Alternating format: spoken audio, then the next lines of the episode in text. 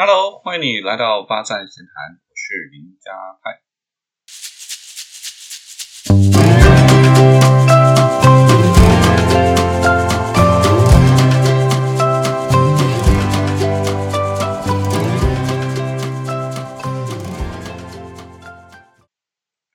今天是四月二号，也是清明年假的第一天。但是呢，今天就有一个让人觉得很难过的新闻，就是这个台铁太鲁阁号，那从树林开往台东，在秀林乡，那因为这个意外哈，造成了四位的旅客和工作人员啊这个罹难啊，让我们真的觉得很感慨。人生当中起起伏伏啊，所以我们今天想讨论的这个题目叫做。人生低潮时啊，要不要去算命，或者是到底算命准不准？好，嗯，首先呢，不晓得各位有没有算过命的经验，括了抽签问吉凶哈，其实它都是一种算命。或者是如果你有算过命，你什么时候会去做这件事情呢？那我有个朋友啊，叫琳达，其实任何人看到琳达哈，都会觉得她是一个成功人士。那事实上呢，她从懂事以来，都是身边亲朋好友竖起大拇指，被很多人当成学习目标的优秀的女性啊。那么三十六岁就已经是外商公司的执行董事，那先生也是一样，同样很出色啊，是这个银行这个银行啊，个派驻在国外分行的一个主管。呃，两个人呢虽然没有小孩哈，但却是朋友相当羡慕的恩爱夫妻。呃，蒋琳达是这个人生胜利组啊，真的是实至名归啊。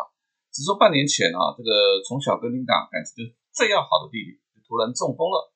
那昏迷了一个星期之后啊，这个琳达和弟弟的太太就商量之后。就决定放手，让弟弟好走。啊，那办完弟弟的后事啊，这个心情呢，慢慢慢慢的恢复啊。但没有想到，就是琳达的母公司美国啊，就突然宣布跟另外一家公司合并了。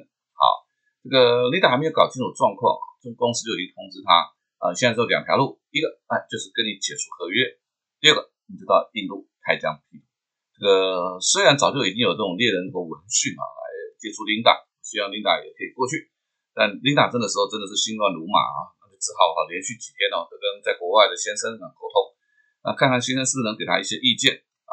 那没有想到说其中一天呢，这个打有一天打电话去的时候，接电话居然是女生啊，还问他是谁啊。更惨的事情是，这个时间是当地是晚上十点多啊。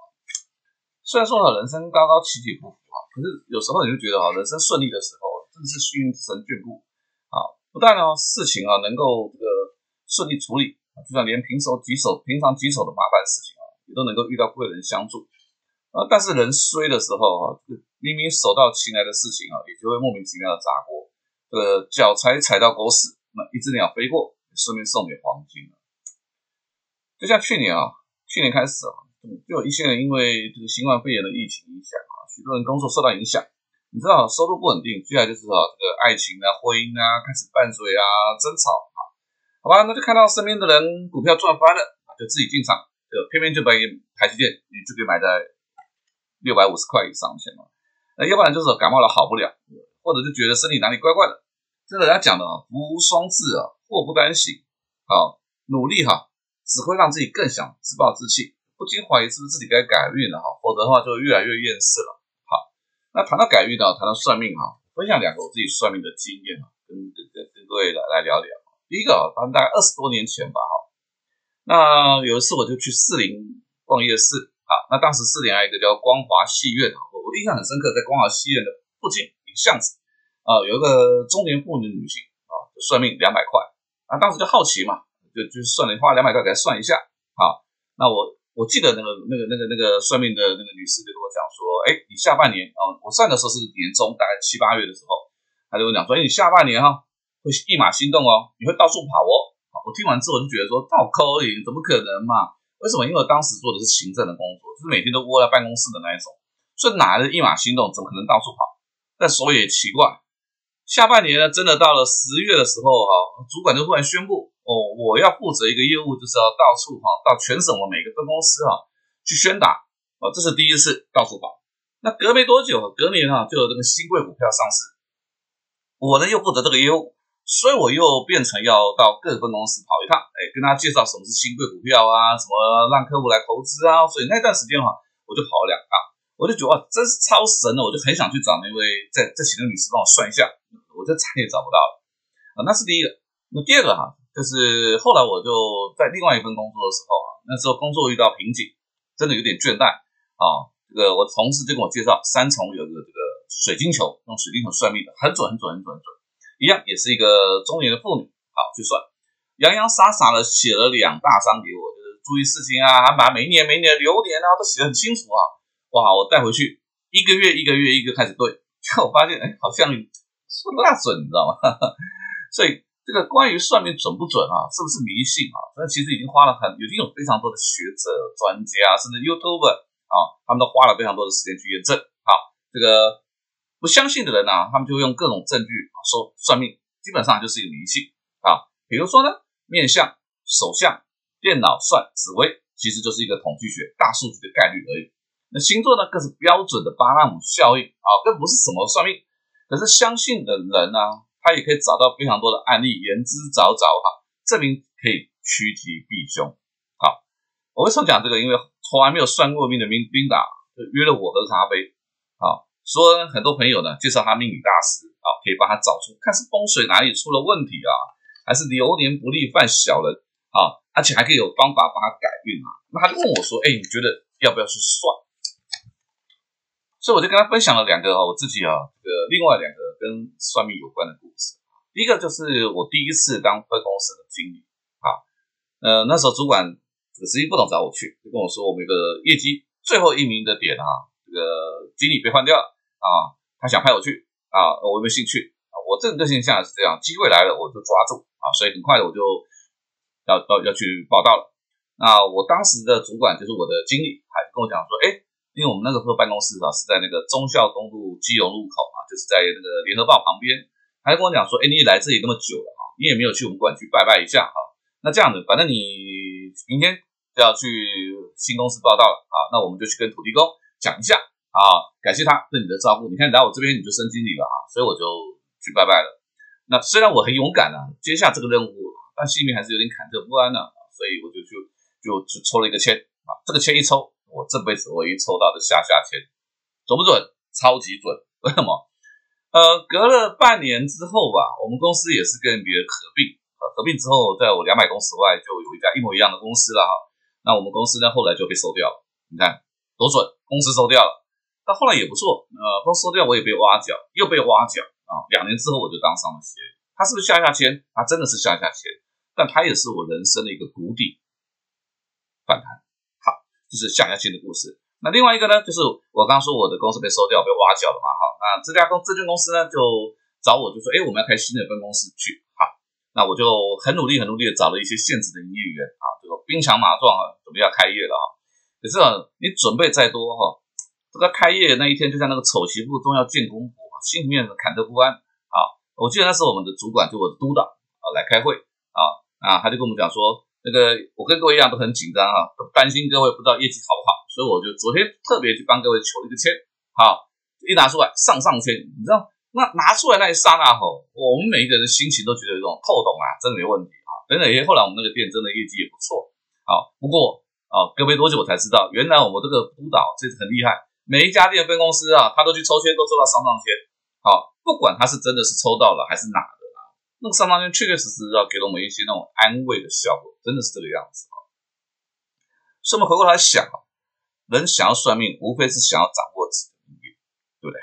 那那什么时候会特别想要求助命理？肯定不是自得意满，对不对？对未来充满期待与期望，一定是遇到了那种让自己彷徨无助，对未来感到茫然不知所措啊，甚至对自己缺乏信心，希望能够透过这种非科学的方式，找到让自己放心。心安、勇敢、果断的方向。那这时候算命啊，其实是为对方心理建设啊，勇敢跨出去的一种暗示或者是明示啊。因此啊，这个命理啊，虽然这种非科学的方式哈，都是在这种基础是建立在这种非科学的基础之上，但它创还是创造种它的价值被需要。所以我的看法是哈，算命这件事情真的不在于准或不准，而是自己的心态。好，那为什么呢？我们先来跟各位分享一个网络上面啊。流传的一个故事，这故事是这样：有一个秀才啊，他就进京赶考，那么就住进一个客栈啊，准备考试啊。前两天呢，他就做了三个梦。第一个梦是梦到自己呢在高墙上面种白菜；第二个梦是下雨天，他撑着伞又戴了斗笠。第三个梦是梦到跟自己心爱的表妹哈睡在一起，不过背对背。这个三个梦哈不知道什么意思，所以隔天秀才就找了一个算命师傅来请他解梦一下。就算命一听就拍了大腿说啊，我看你还是回家吧。你想想，高墙上种白菜，那不就白费劲了吗？对不对？白种，对不对？这个戴斗笠打雨伞不是多此一举吗？你跟表妹背对背躺在河床上，不是没戏唱了吗？啊，秀才一听啊，真是心灰意冷啊，就回到饭，回到这个这个客栈，准备收拾回家了啊。那客栈老板呢，就好奇，就问他说：“哎，你不是要考试吗？那怎么今天就要回家了？”啊，秀才呢，于是就把这个梦境讲一下。听完之后呢，这个客栈老板他解释不一样喽。他说：“哎，我有节目，我跟你讲了哈，你这是一定大众。为什么？你想嘛，墙上种菜不就代表是高中吗？对不对？下雨天打伞又撑斗又戴斗笠，就代表你有备无患。”跟表妹睡在同一个床上，背对背，我就告诉你该翻身了吗？秀才一听，哇，真是超有道理的，果然认真准备，哎，神明保佑考上，哎，所以我的看法哈，我做三个结论啊。第一个，任何的命理算命也好，我觉得自己的解读方式是很重要的。好，这个万一得到的是讯息不吉利啊，其实也不必唉声叹气、怀忧丧死，而是要告诉自己，最坏也不过如此。那怎么办？那就尽最大的努力做最坏的打算，对不对？那万一是上上签，你也不必欣喜若狂，以为真的是鸿运当头，势不可挡就不努力了。你要知道一件事情，自助啊，才会天助。好，那第二个，呃，婚姻呢，像婚姻啊、工作啦、钱财啦这些大事情啊，我我认为算命也不是不可信，更重要的事情是要相信自己的直觉，对不对？你问师傅说啊，这个理想对象到底我该不该跟他在一起？那就表示自己有迟疑嘛？你你想这个算命的师傅再怎么熟，他也不会比你熟嘛，对不对？哦，那就读到那个八字匹配大吉的人，难道他们就不会离婚吗？是不是？所以要算，但我就更相信自己的直觉，对不对？你换工作要算，我想啊，下个工作不知道好不好，该不该去？那表示对自己的自信心不足。我认为这才是大问题。所以，与其啊一直依赖算命，我我认为是不如多花点时间。让自己强大，相信自己的判断，相信自己的判断是对的。我觉得这点比较重要的。那第三，我常遇到不少朋友啊，都会问我一个问题，他说：“哎，夏老师，你怎么判断啊？怎么判断找出对的选择？”那我的答案都是一样，我的看法都是没有对的选择，只是把选择做对。那因为我们不论是算命，或者是相信自己的判断啊，当结果是好的。你就是赢家，大家就会说你的选择是对，所以，与其你花了很多很多时间哈去判断哈这个事情到底该怎么选择是对，我常常觉得那个啊 timing 就过去了，而 timing 才是在选择当中最重要的那个关键点所在。所以总结我认为是这样，算命哈，你也不用管它哈，它是不是迷信，啊，它也不是坏事情啊，也不用管它准不准。总之呢，如果它可以让你心安，得到勇气，我觉得那就去算吧。对不对？只要不会过度依赖啊，合法有什么关系？本来就是一个心理治疗。好，八站闲谈，捕捉平时错过的风景，发现被忽略的观察角度，让生活多一点乐趣，人生多一点厚度。别忘了，记得帮我在 Apple Podcast 留下五颗星哦。我们下次见。